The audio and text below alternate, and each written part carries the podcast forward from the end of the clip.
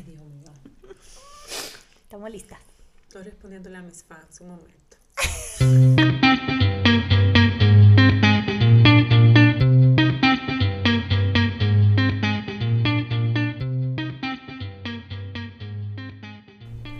Hola, yo soy Patricia, mamá de Catalina y Sebastián. Yo soy Estefania, mamá de Logan Kay. Y yo soy Grisel, mamá de Lucas y Penélope.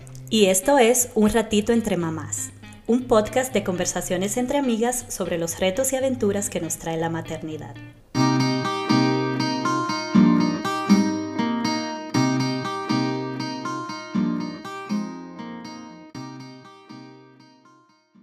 Hola, bienvenidas a un episodio más de Un ratito entre mamás. Hola Patricia, hola Grisel, ¿cómo están? Hola. Hola, hola, muy bien. ¿Y ustedes? Bien, ¿Tú- ¿ustedes están realmente bien después de ese frío que ¿Qué hace pasó hoy? No. Ya, el verano se fue. Se nos- Adiós. Se nos, fue. Y a mí me empieza, desde que yo veo que se va el verano, me empieza a dar una cosa, así como una nostalgia, como una, Sí, una nostalgia post-verano. exacto. Te entiendo perfectamente.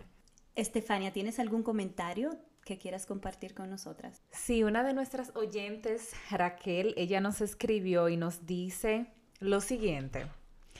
Me encanta el formato en que lo están haciendo. Muchas madres se sentirán identificadas y sobre todo mucha información para las futuras mamás.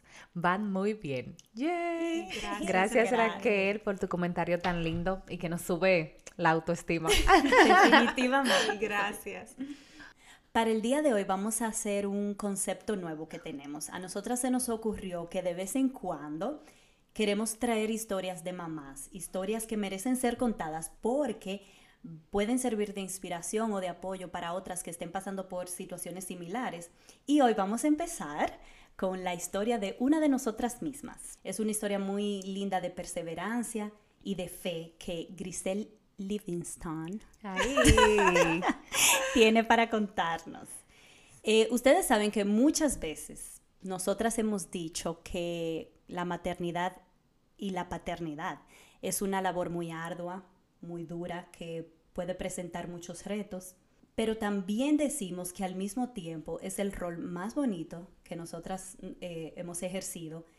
Los hijos son sin duda una gran bendición. Yo creo que de los sentimientos más lindos que yo he vivido, los he vivido con mis niños. Y es como si nuestra propia naturaleza nos dijera que esto es así, porque hay muchos hombres y mujeres que todavía no son mamá, no son papá, pero sueñan y anhelan tener sus propios hijos. Sin embargo, para algunas parejas este sueño puede tardarse mucho en cumplirse o quizá nunca se cumple por el tema de infertilidad. Grisel y su esposo pasaron por esta situación y ella ha aceptado compartir esa historia tan bonita con nosotros. Yo estoy muy agradecida porque Grisel está aquí contándonos su historia. Yo sé que lo que ella nos va a contar va a ser de mucha ayuda para otras y le agradezco porque realmente es sacar un, un lado vulnerable, algo Sí. que no todo el mundo pues lo cuenta. Ay, nada, chicas, súper encantada de compartir mi experiencia con ustedes. Todo este proceso fue una de las etapas como más difíciles que he experimentado. Pero el hecho de contar mi historia y de pensar en la posibilidad de orientar o ayudar a otras mamás que están pasando por lo mismo, la verdad me llena de mucha felicidad. Así que es de verdad un placer eh, compartir con ustedes eh, todo lo que pasó y todo ese proceso que tuve hace algunos años antes de tener a Lucas y Penélope. Muchísimas gracias. Yo quiero saber en qué año ustedes se casaron, tú y John se casaron y también cuándo empezaron a buscar hijos, en qué momento ustedes se dieron cuenta que había una situación que no les permitía concebir. Todo eso, quiero todo con Todos los lujo de detalles. detalles. Ay, chay, chay. Ok, John y yo nos casamos en el 2012, en diciembre, y realmente yo tomé pastillas anticonceptivas solamente por un mes, Em, porque yo siempre tuve alguna duda en cuanto a como a que quizá yo tenía algún problema de quedar embarazada, como por algunas, algunos síntomas que yo tenía que daban como que quizás no iba a ser tan fácil para mí quedar embarazada, que más adelante yo puedo explicar. Ok. Pero am, no yo paré las anticonceptivas en, en enero de una vez, o sea, yo las tomé en enero y al final de enero las, las paré. Duramos cinco meses buscando Haciendo diligencia. Exacto, haciendo todo Toda de la nuestra diligencia, parte. todo lo...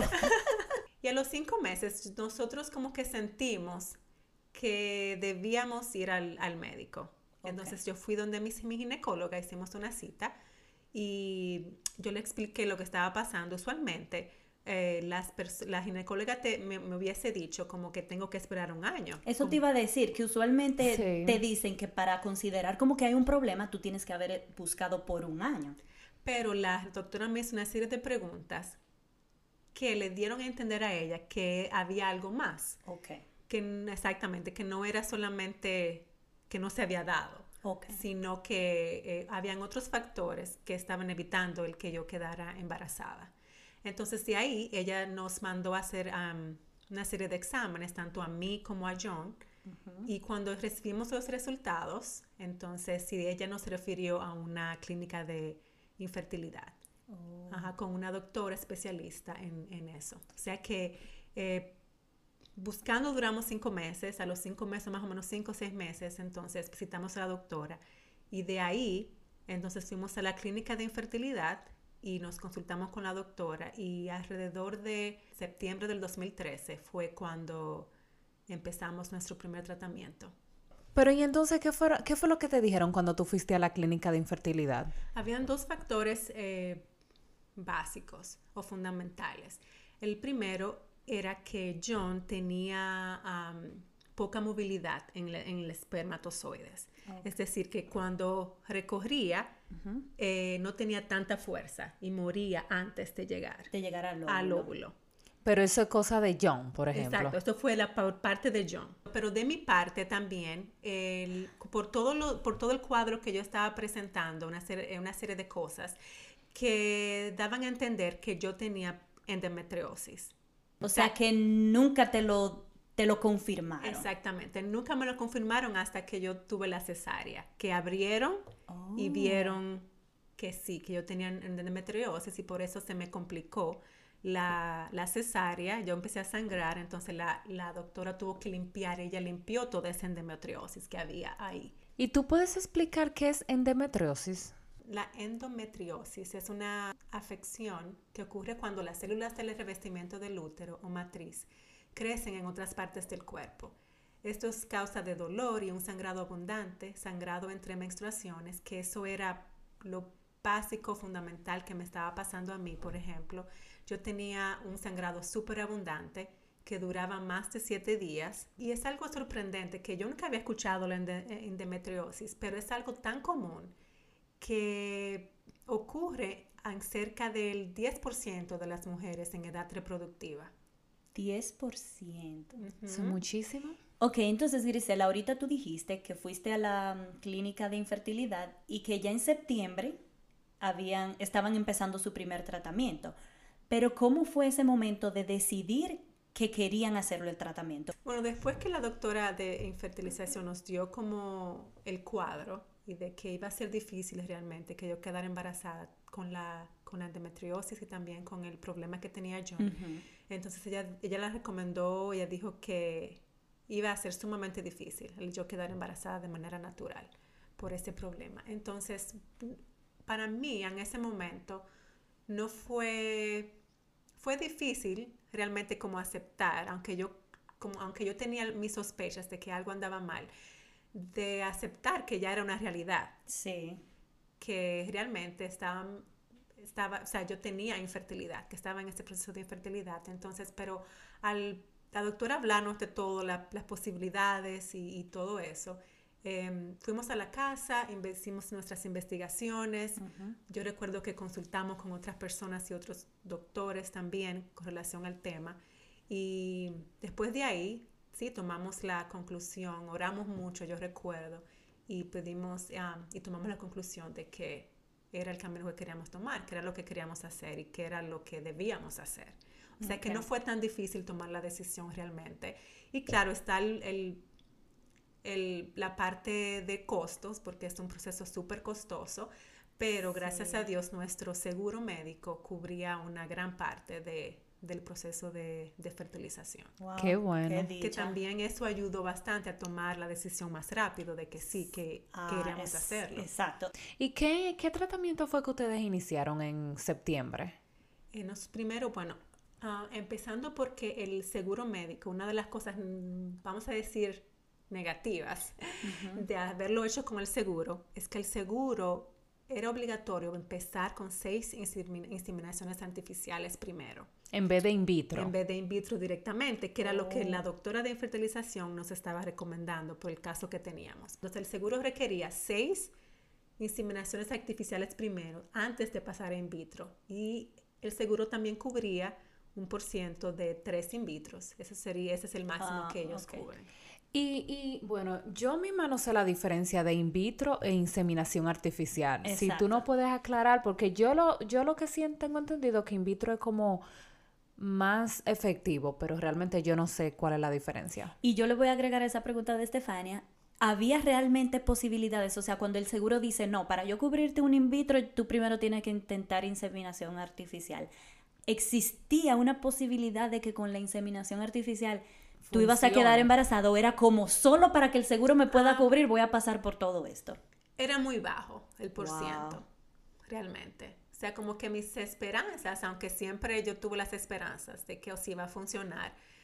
Y la doctora misma me dijo, sí, esto funciona, hay muchas personas que Ok. funciona, pero No eran tan altas no eran tan las altas. probabilidades. Y contestando tu pregunta, Steffi, en cuanto a la diferencia entre inseminación artificial intrauterina y la, lo que es el in vitro, eh, la inseminación artificial consiste en poner espermatozoides directamente en el útero mientras estás ovulando, lo que ayuda a los es- espermatozoides a llegar más cerca del óvulo. O sea que los, esto reduce el tiempo y la distancia que deben recorrer el esperma lo que facilita la fecundación del óvulo. El día de la inseminación se recoge el semen de tu pareja o de un donante, si se necesita. En mi caso fue el de John porque no necesitábamos eh, un donante. Y eh, se toma el semen. El semen ah, realmente pasa por un proceso denominado lavado de, de esperma, donde se recoge como el- el- la parte buena. Oh, del- no, no Como los espermatozoides mejores. Exactamente. Eso pasa primero por un, por un proceso como de limpieza, por un lavado, exactamente donde em, toman el mejor. Entonces ese día, cuando ya todo eso está listo, ya tú vienes a hacerte la inseminación artificial, el médico desliza un tubo delgado y flexible dentro del útero a través del cuello uterino, utilizando como una pequeña jeringa para inse- insertar el esperma a través del tubo directamente dentro del útero.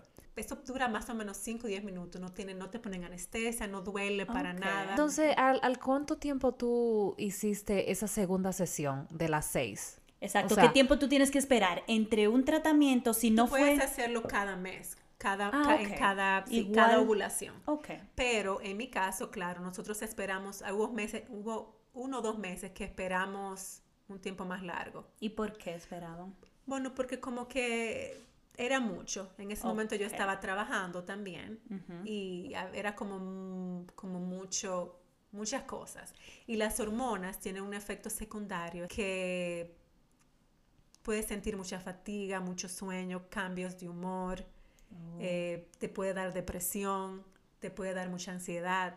¿Y sentiste, sentiste? llegaste a sentir esos efectos? Yo sentí mucha ansiedad y mucho cansancio, agotamiento físico. Eh, esos cambios de humor sí, casi todo el tiempo.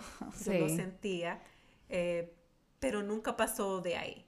Y una cosa, cuando tú veías que pasaba la primera sesión, la segunda, tercera, cuarta, ¿cómo, cómo tú te ibas sintiendo al respecto? Eh, porque me imagino que en cada sesión era como una esperanza.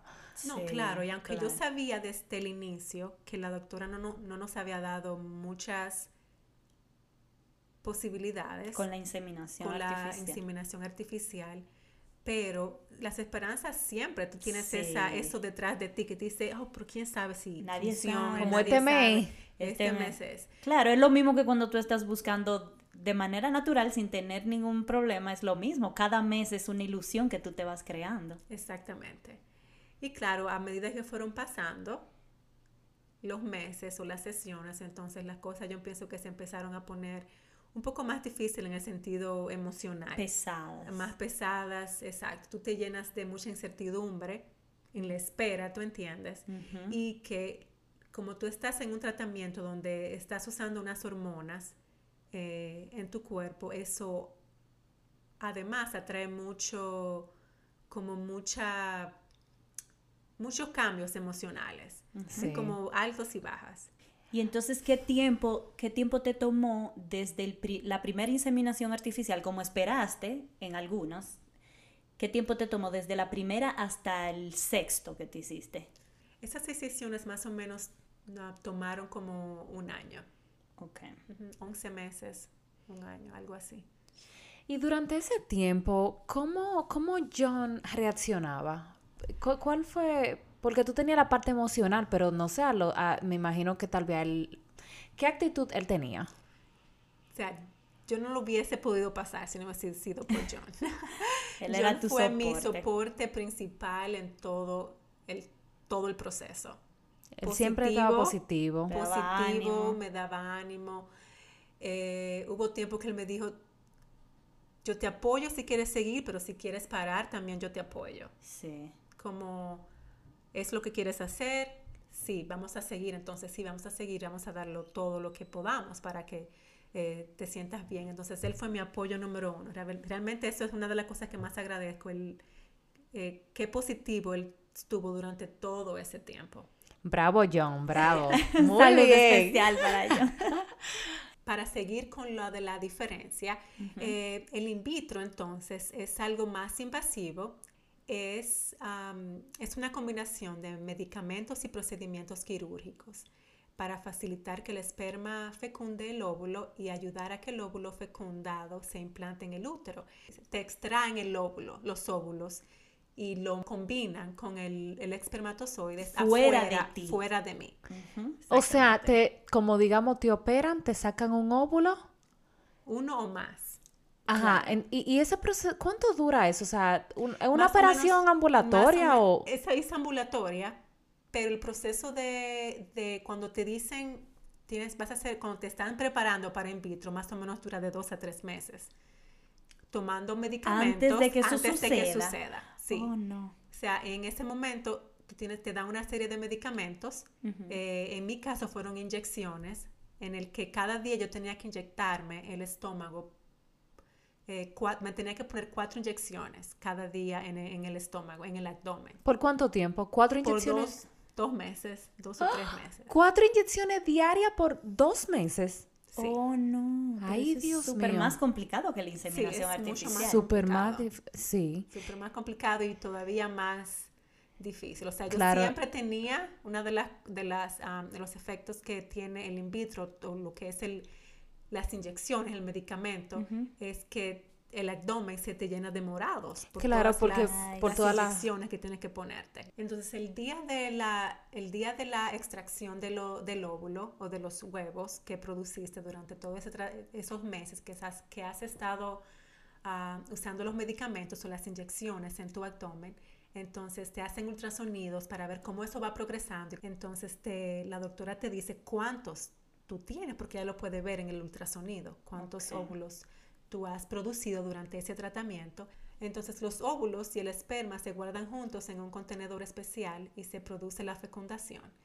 Entonces en el laboratorio estaban vigilando ese progreso de las células en los óvulos fecundados a medida que se dividen y se convierten en embrios. ¿Y qué tiempo pasa en ese proceso? Alrededor de una semana. Ok.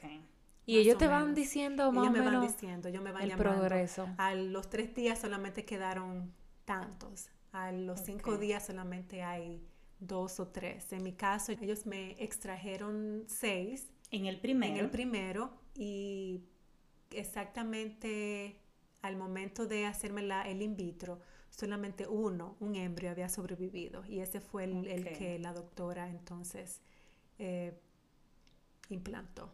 Entonces, ya después que te lo implantan, ¿en qué momento tú sabes si fue exitoso? Igual dos semanas. Ah, ok. Entonces, en el primer, eh, el primer in vitro fue también fallido.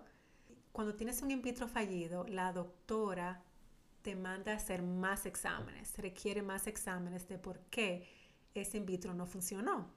Porque es como ponerte el embrio directamente en el útero. Debería, Debería ser exitoso, ser- ¿verdad? ser exitoso. Pero am, ya cuando tienes un in vitro fallido, entonces se hacen una serie de exámenes necesarios para determinar qué se puede hacer o qué hay que cambiar en el segundo in vitro. En mi caso, por ejemplo, eh, me hicieron más ultrasonidos y encontraron un pólipo en el útero, en, la, en, la, en las paredes del útero. Oh, no. Y ahí tuvieron que hacerme una cirugía para sacarme ese pólipo porque podría ser que estuviera bloqueando la entrada del, Sí. del útero. Pero espérame, Grisel, porque que yo siento que eh, yo necesito saber más de esa transición. Sí. Cuando tú supiste que ese in vitro, o sea, ellos te llamaron, mira, el primer in vitro no funcionó, ¿cuál fue tu reacción? O sea, quiero que me cuentes más. Bueno, como yo dije antes, el tener el seguro y la parte que cubría el seguro ayudó muchísimo a que nosotros fuéramos, eh, a que fuera posible que siguiéramos con el segundo tratamiento. El in vitro fue mucho más difícil para mí porque la doctora me había dado probabilidades más altas. Sí. Y yo estaba como segura De no, que ya iba a funcionar. Entonces, realmente, el, el- el haber recibido la noticia a las dos semanas de que ese in vitro había fallado fue sumamente difícil para, para ambos, tanto para John. Y ahí yo pienso que fue la primera vez que yo vi a John como Desanimado. desanimado, Ay, que ay, estás ay, segura que tú quieres seguir, pero en ese momento como la, yo conocí muchas mujeres que estaban pasando por lo mismo allá mismo en la clínica de Ok, fertilización. Sí. Y había mujeres que habían pasado cuatro o cinco años tratando de buscar bebés y todavía estaban en ese proceso. No lo hacían con, con la rapidez que John y yo lo hicimos, los tratamientos, Ah. que todo fue en dos años, por ejemplo, porque hay muchas personas que el seguro, es muy difícil que los seguros médicos cubran. O sea eh, que tu tra- seguro era una excepción. Exactamente, mi seguro es una de las ex- excepciones, porque hay muchas mujeres que no tienen el seguro y tienen que, Que esperar, ahorrar claro. el dinero para conseguir o pedir donaciones para poder hacer un tratamiento. Yo he escuchado mamá que, han, que cada ciclo de in vitro han, han gastado 30 mil dólares. Wow. Entonces es más de todo lo, el proceso emocional, también está ese factor que influye mucho en la en sen- cómo sentirte desesperada o Claro. sentirte más agobiada de que es un tratamiento súper, súper costoso y, y que no te da un 100% de seguridad de que vas a quedar embarazada realmente. ¿Y qué te impulsó a seguir, a decir, ok, voy a seguir el segundo tratamiento? No, no nos tomó casi nada tomar la decisión. Cuando viste a John desanimado, ¿no lo dudaste en algún momento No. como de que quería seguir? No, nunca lo, lo dudé. Yo tuve una experiencia que, que fue la que, que fue de lo que yo me agarré para yo seguir positiva y con esperan- esperanzas durante todo el proceso. Y fue un día que yo estaba orando muchísimo, como que estaba un día, estaba súper agobiada, súper como mi, tenía un mal día, súper triste. am, por todo lo que, por todas las medicinas y todo lo, lo que estaba pasando. Y yo recuerdo que yo fui a mi, a, a mi closet, yo tenía una blusa que era específicamente de, de mujeres embarazadas, como era como, y yo la, yo la toqué la blusa y, y algo me dijo que sí, Grisel, tú le vas a usar esa blusa porque vas a quedar embarazada.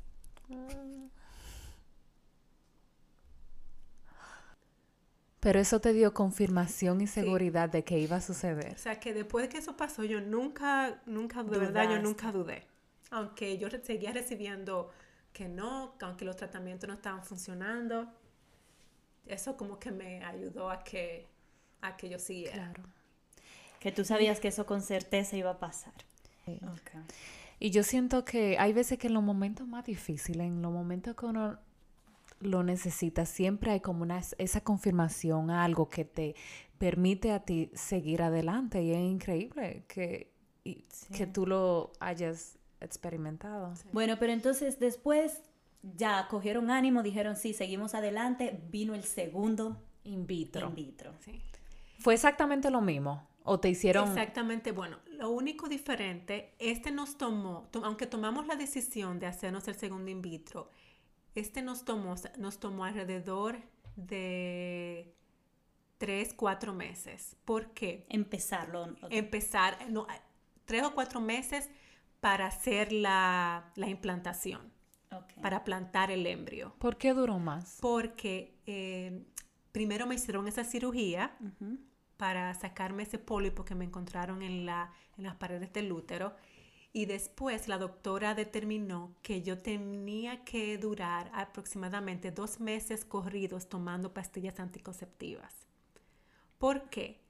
Porque la endometriosis se produce cuando tienes tu regla. Y mientras yo tuviera una regla, el endometriosis iba a seguir saliendo.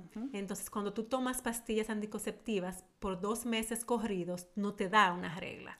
Y querían evitar, querían evitar que, que, me diera. Entonces, eso fue lo primero. Entonces, yo tuve que durar dos meses tomando pastillas anticonceptivas eh, sin parar por esos dos meses. Y ya en esos dos meses, eh, entonces junto con las pastillas anticonceptivas, yo estaba con mi tratamiento de las inyecciones otra vez.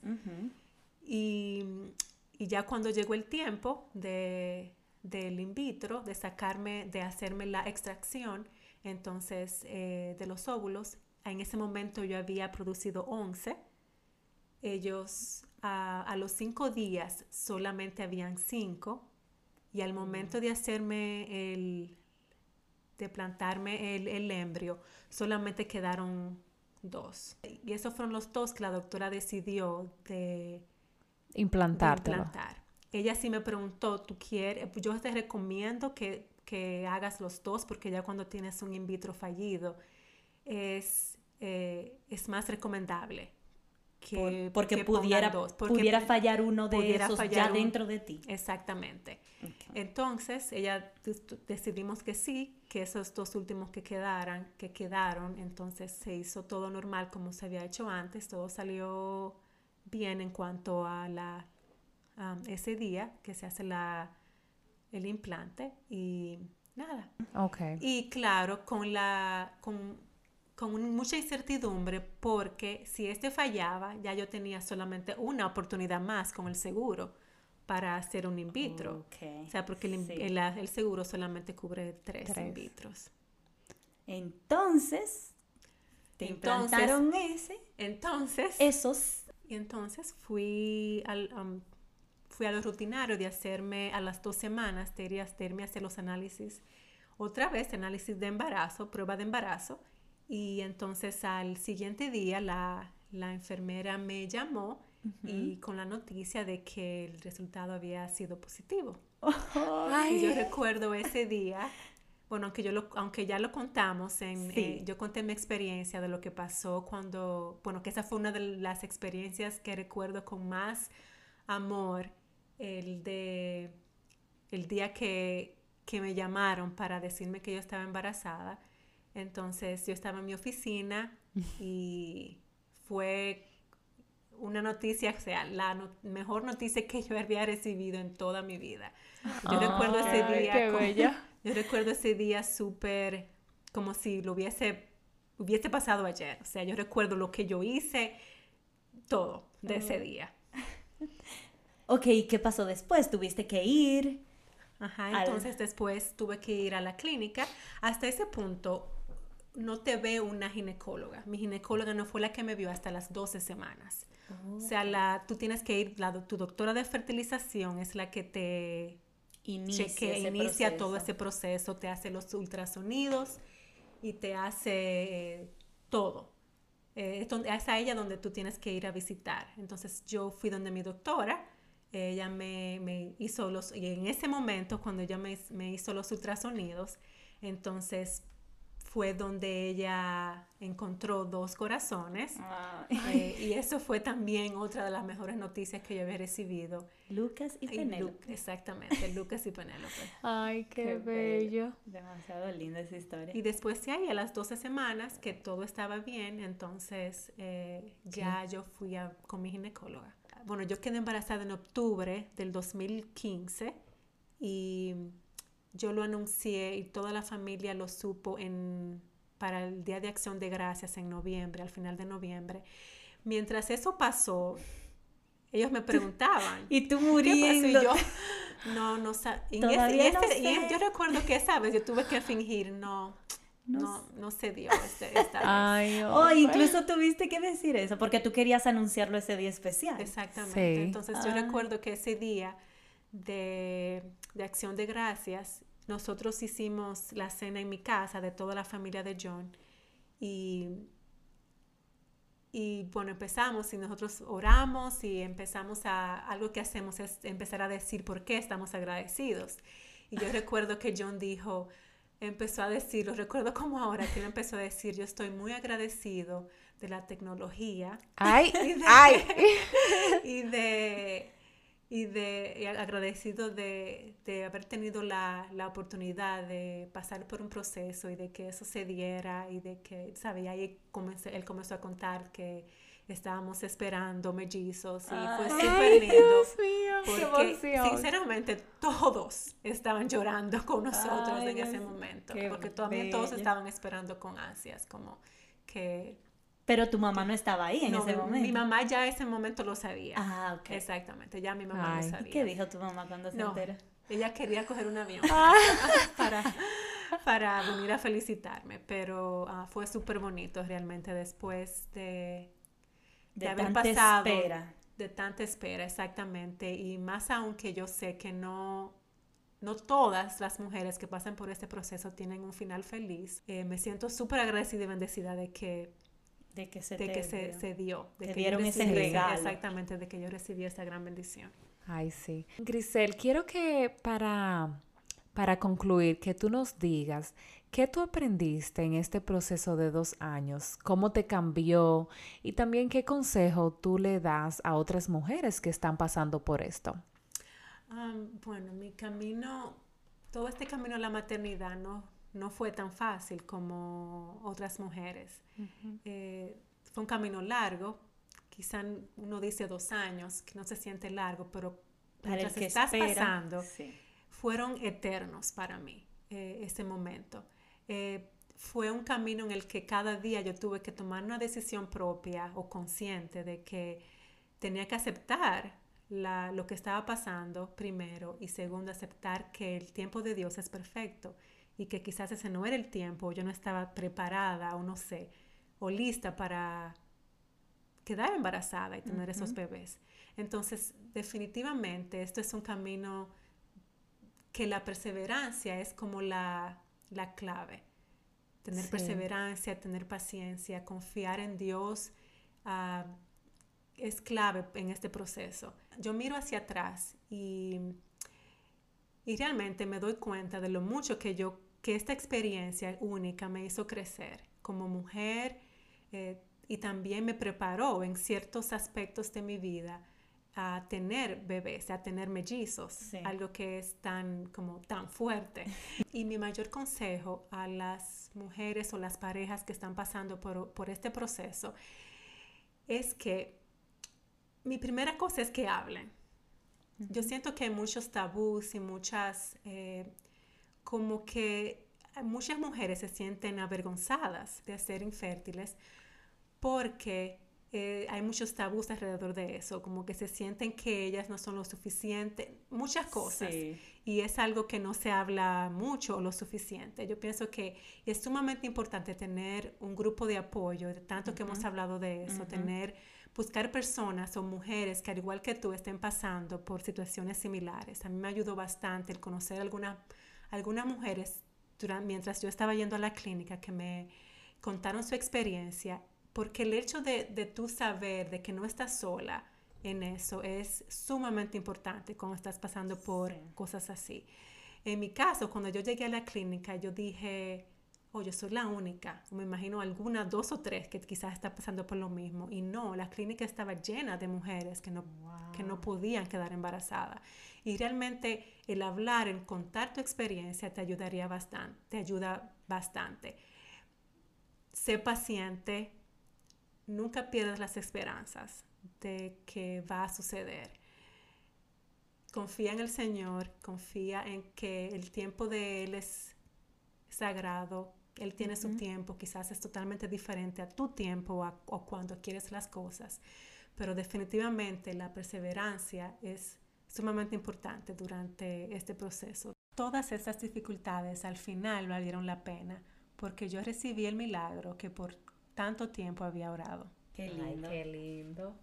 Y yo creo que para las que no nos tocó pasar por eso, es una, lección muy grande como de, de, lo agradecida que debemos ser, porque a veces tomamos la, la oportunidad de, de, poder quedar embarazadas, por, lo damos por sentado, porque se supone que toda mujer puede, ¿verdad? Pero eso que tú dices de que tú fuiste ahí y te encontraste con tantas mujeres me hace pensar que las que no hemos tenido que pasar por esa espera tan larga debemos de sentirnos muy, eh, muy agradecidas y ser muy cuidadosas con, y esto no es solo para, las mujeres, sino para todo el mundo, que seamos muy, muy cuidadosos y muy empáticos cuando hacemos esas preguntas de ¿Y, los niños? ¿Para cuándo? ¿Y por qué todavía no tienen niños? Ser muy cuidadosos con eso, porque nunca sabemos por lo que esa pareja está pasando. Sí. sí. Bueno, pues Grisel, gracias otra vez gracias. Por, por abrir tu corazón y contarnos todas esas cosas tan personales. Gracias a todos por escucharnos y hasta un próximo episodio. Bye. Bye. También recuerda buscarnos en Instagram en nuestra cuenta Un Ratito Entre Mamás también escríbenos con comentarios, sugerencias y preguntas a nuestro correo electrónico un ratito entre o déjanos tu mensaje si nos escuchas a través de Anchor. Y si nos escuchas a través de Apple Podcast o Spotify, no olvides suscribirte o seguirnos en nuestra cuenta Un Ratito Entre Mamás.